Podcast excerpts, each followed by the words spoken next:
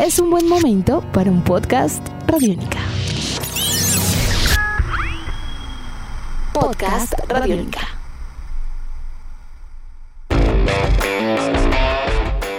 Hay play ball en las grandes ligas. El béisbol norteamericano vuelve luego de casi nueve meses de inactividad.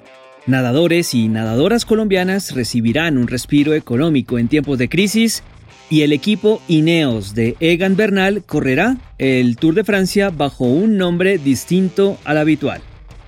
Estas y otras noticias las repasamos a continuación en Tribuna Radiónica. Bienvenidos. El show de la pelota caliente regresó a Norteamérica con el partido entre los Nacionales de Washington y los Yankees de Nueva York, disputado en la noche del jueves se dio inicio de esta manera a la temporada regular de la MLB o béisbol de las grandes ligas. Los entrenamientos de primavera ya terminaron y cada una de las novenas participantes saben cómo encarar la presente temporada. Entre 13 y 14 partidos diarios se llegarán a disputar en escenarios deportivos a puerta cerrada y con muchas restricciones sanitarias. La MLB rechazó la idea o el proyecto que están llevando a cabo la NBA y la MLS de crear burbujas para hacer los partidos. Acá cada equipo es responsable de la logística en su propio estadio. Para que se hagan una idea en cuanto a las restricciones sanitarias que se deben tener en cuenta, algo tan habitual entre los jugadores como los escupitajos están prohibidos. Mascar tabaco, por ende, también.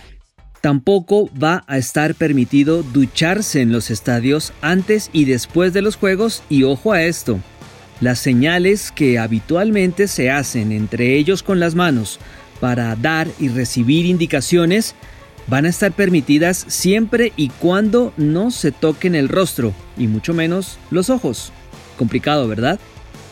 Un total de 16 peloteros colombianos estará compitiendo durante los próximos cuatro meses por un cupo a los playoffs, luego de intensas negociaciones entre el sindicato de jugadores y los dueños de las franquicias o equipos por los ajustes salariales de cara a la presente temporada. Que gane el mejor.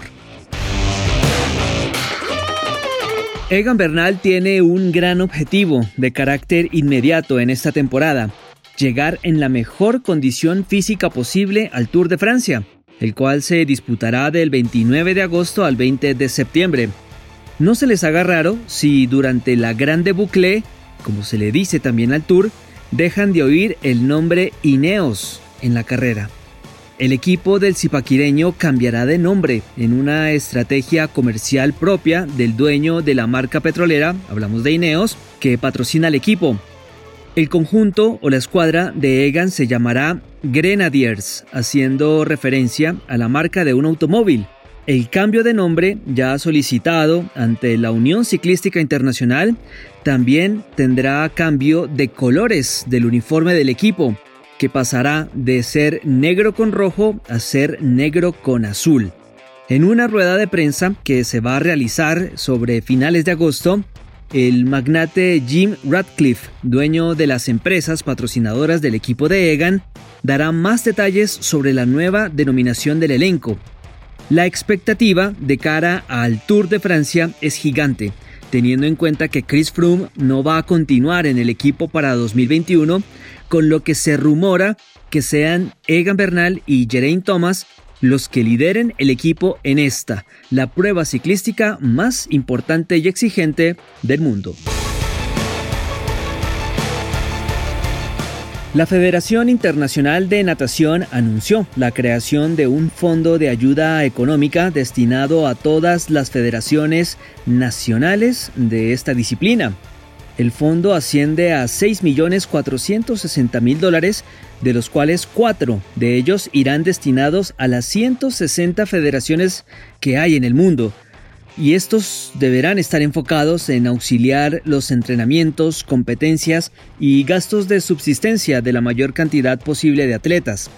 La prioridad en cuanto al uso de estos recursos debe ir destinada a aquellas y aquellos nadadores que estén compitiendo por un cupo a los Juegos Olímpicos de Tokio, aunque en la medida de lo posible, la idea es también darle una mano a la mayor cantidad de deportistas que puedan tener acceso a estos fondos.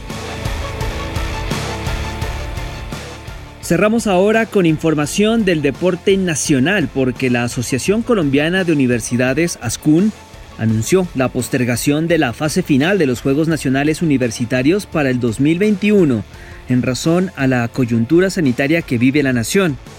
La sede del evento, la ciudad de Cali, se mantendrá para el próximo año y durante el segundo semestre de 2020 y primero de 2021 se permitirá la realización de eventos deportivos de carácter virtual y presencial que cumplan con los requisitos de salubridad, los cuales se han venido exigiendo por parte del gobierno nacional. Cada uno de los nodos en los cuales está dividido el país, está el nodo Caribe, Pacífico, Centro, en fin, tendrá que realizar sus respectivas jornadas clasificatorias, teniendo en cuenta que hasta antes del inicio de la pandemia solo se había alcanzado a consolidar el 40% de las actividades propuestas.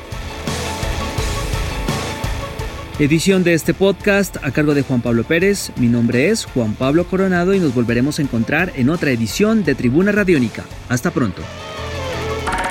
Nuestros podcasts están en radionica.rocks, en iTunes, en RTVC Play y en nuestra app Radionica para Android y iPhone. Podcast Radionica.